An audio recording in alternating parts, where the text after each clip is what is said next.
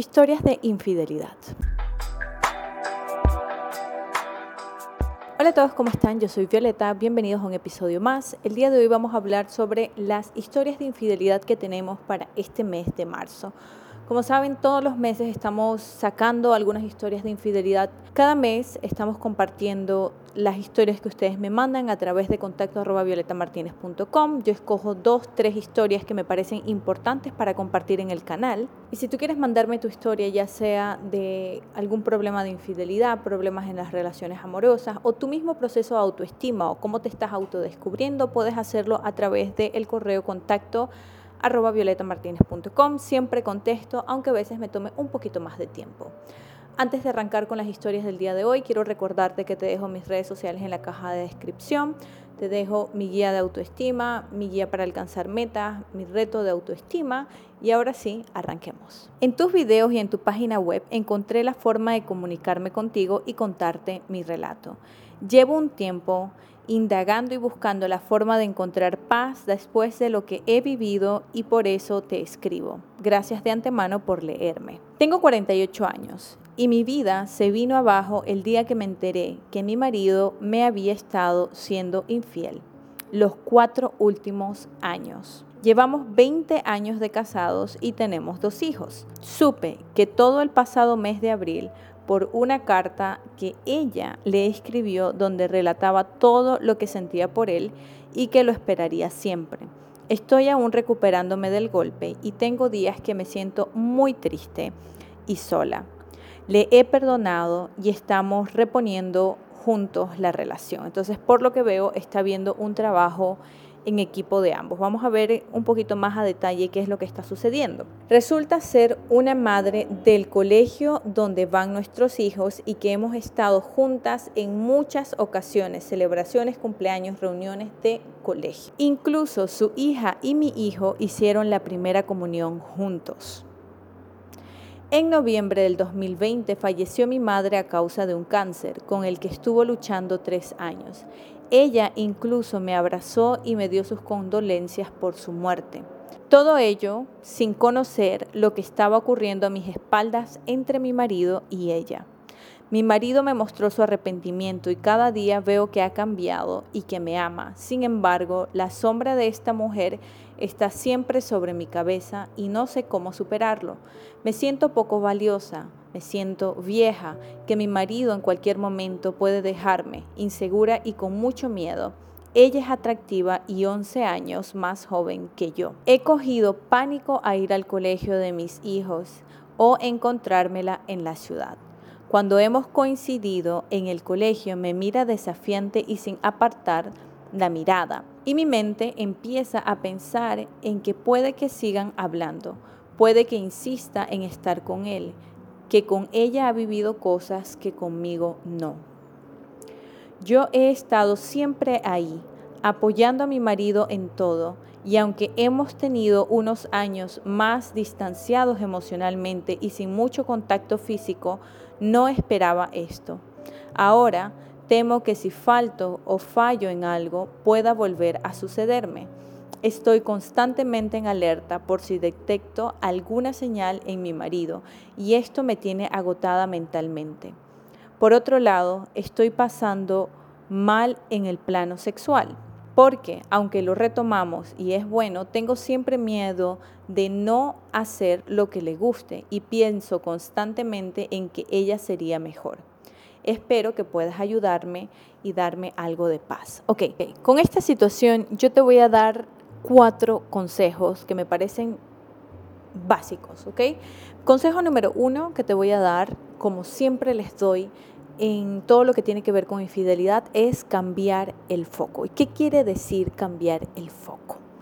Cuando alguien nos engaña, estamos 100% enfocados en lo que la persona hizo, con quién lo hizo, cuál es la vida de esa persona, si esa persona es más bonita, si esa persona es más joven, todos al final vamos a envejecer, todos al final vamos a tener 40, 50, 60, 70 años. Solo son cosas de tiempo. Entonces, ¿qué yo te recomiendo? Cambia el foco de esa persona. Te afectan sus miradas porque tú estás muy enfocada en esa situación. Yo no te puedo decir que vayas y hables con ella, yo no te puedo decir que ayudes a cambiar la actitud de esa persona. Lo que yo te puedo dar es el consejo de que tú logres cambiar lo que está a tu alcance. ¿Y esto qué quiere decir? Primero que todo, cambiar el enfoque. Deja de enfocarte tanto en cuántos años ella tiene, en qué ella hizo, cuánto tiempo, porque fue muchísimo tiempo en el que ellos han estado juntos, pero tú has decidido quedarte en la relación amorosa. Entonces yo no voy a cuestionar la decisión que tú has tomado de quedarte en esa relación amorosa, pero la herramienta que yo te puedo dar es decirte, tienes que trabajar en ti. Deja de enfocarte tanto en esa persona y comienza a buscar actividades que te ayuden a crecer, entrar en un proceso de autodescubrimiento. Lo que pasa es que cuando a mí me engañan, yo voy a estar obsesionada por esa situación. Yo no voy a querer tener cabeza para ponerme a pensar qué me gusta, qué no me gusta, qué proyectos quiero, sino que yo estoy obsesionada por saber y qué más, y cuándo, y cómo, y era más bonita, y hacía más cosas contigo que con las que, las que nosotros hacíamos.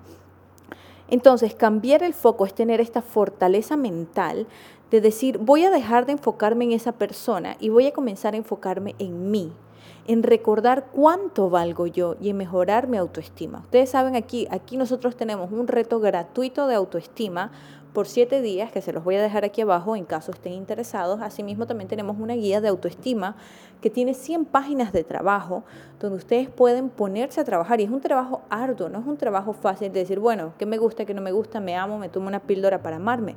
Sino que el trabajo de amarme, de mejorar mi autoestima, viene con un cambio de cognición, un cambio de la perspectiva que tengo de mí, un cambio de conexiones neuronales.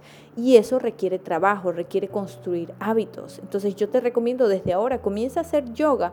Yo siempre les recomiendo eso. Yo creo que lo toman muy a la ligera cuando les digo, hagan yoga.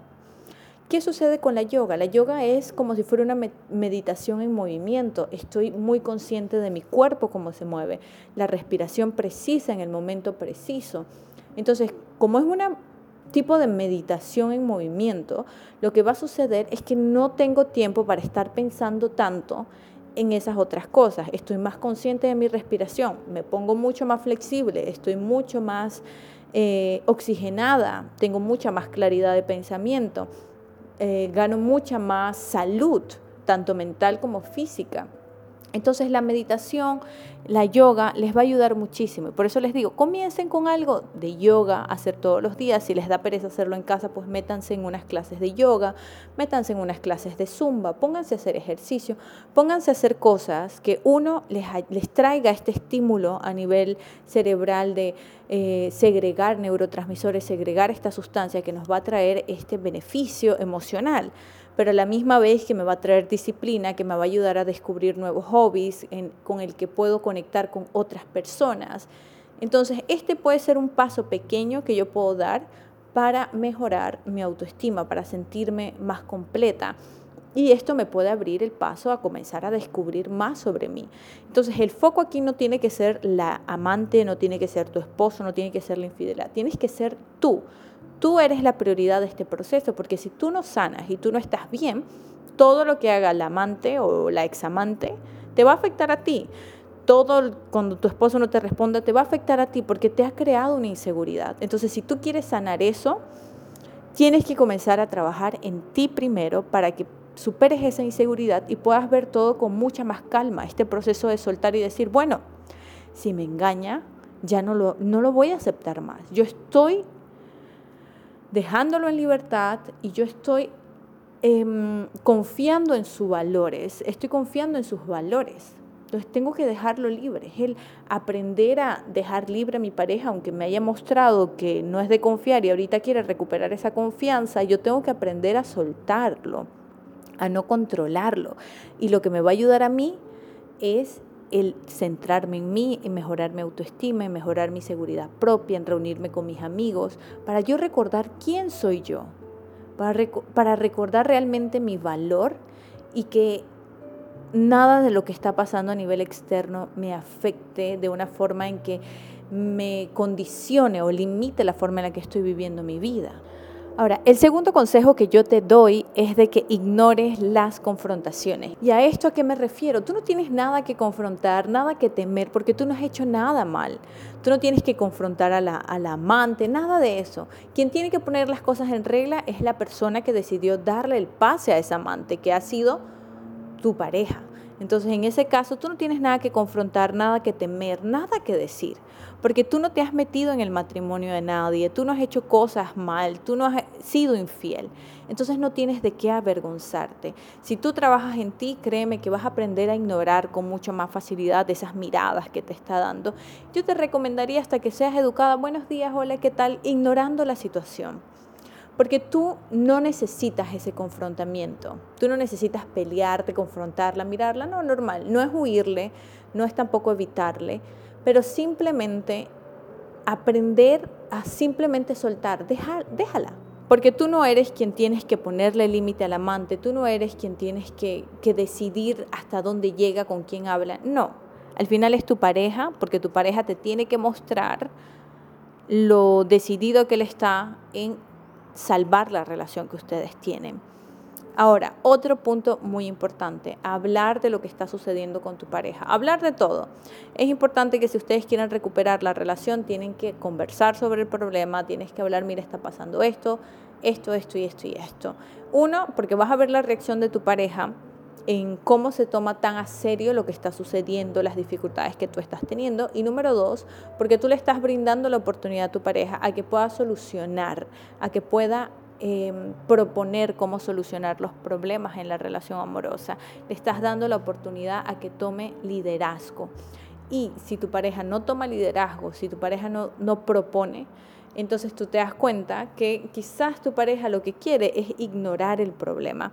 Y aquí no se puede ignorar el problema. Aquí tú necesitas una pareja que si realmente te está mostrando que está arrepentida, proponga, sea proactiva en la relación. Porque si tu pareja ha sido infiel, y tú estás dolida, lo que tu pareja va a querer es de que tú estés lo más tranquila posible, de que tú puedas confiar en él, a solucionar los problemas, a intentar que tú te ahorres el extra de fricción que puedas tener aparte de todo lo que has descubierto. Entonces comunica el problema, comunícalo, no te lo calles para ti, no te quedes calladita si alguien te está mirando mal, no te quedes calladita si te sientes incómoda de una u otra forma y comunícalo porque así también van a ir construyendo la confianza y así también tú puedes ver qué tan dispuesta está tu pareja para resolver los problemas que se están llegando a la relación por la mala decisión que él tomó. Ahora, como último consejo, que me parece súper importante y siempre se los digo, si ustedes no se sienten emocional, mental, físicamente preparadas para dar ese paso de intimar después de una infidelidad, no lo hagan.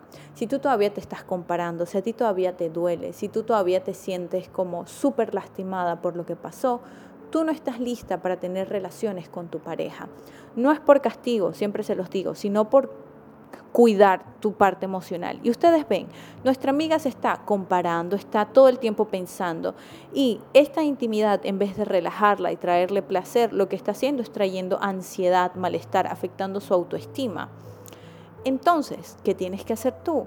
Pues comunicarlo también comunicárselo a tu pareja, decirle, mira, estamos teniendo intimidad, lo hemos retomado, pero yo realmente no me siento segura todavía, siento que todavía estoy pasando por mi proceso, siento que me comparo todavía, todavía me trae inseguridad, todavía no confío al 100% de ti. Yo necesito pasar por ese proceso. Entonces yo voy a pedir un stop, una pausa a esto y aquí también vas a ver cuál es la actitud de tu pareja. Tu pareja no puede minimizar lo que tú estás sintiendo solamente para tener intimidad contigo, sino que tu pareja realmente se lo tiene que tomar en serio.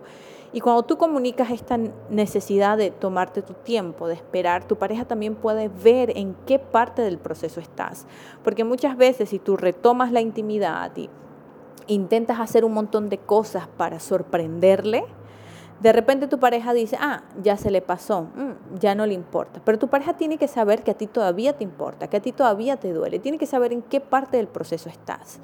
Y bueno, siempre les digo, si pueden, vayan a terapia, intenten trabajar en esos problemas e intenta ver qué tan dispuesta está tu pareja. Como siempre les digo, si ustedes han decidido quedarse en una relación amorosa después de una infidelidad y ustedes están seguras que sus parejas les están, están arrepentidas, si tu pareja está arrepentida, está haciendo lo mejor que puede, pues siempre darles espacio a que tu pareja pueda hacer cambios. Siempre decirle, mira, me gustaría ver este cambio, me gustaría ver lo otro, me siento de tal forma, comunicarlo y abrirte a que tu pareja pueda ser proactiva y pueda continuar mostrándote y reforzando esa confianza. Episodios que van a ser muy buenos para ustedes. Les dejo un episodio aquí que habla sobre cómo recuperar la confianza después de una infidelidad. Otra aquí que es cómo mejorar la comunicación en pareja o qué necesitas tú para mejorar esa comunicación en pareja.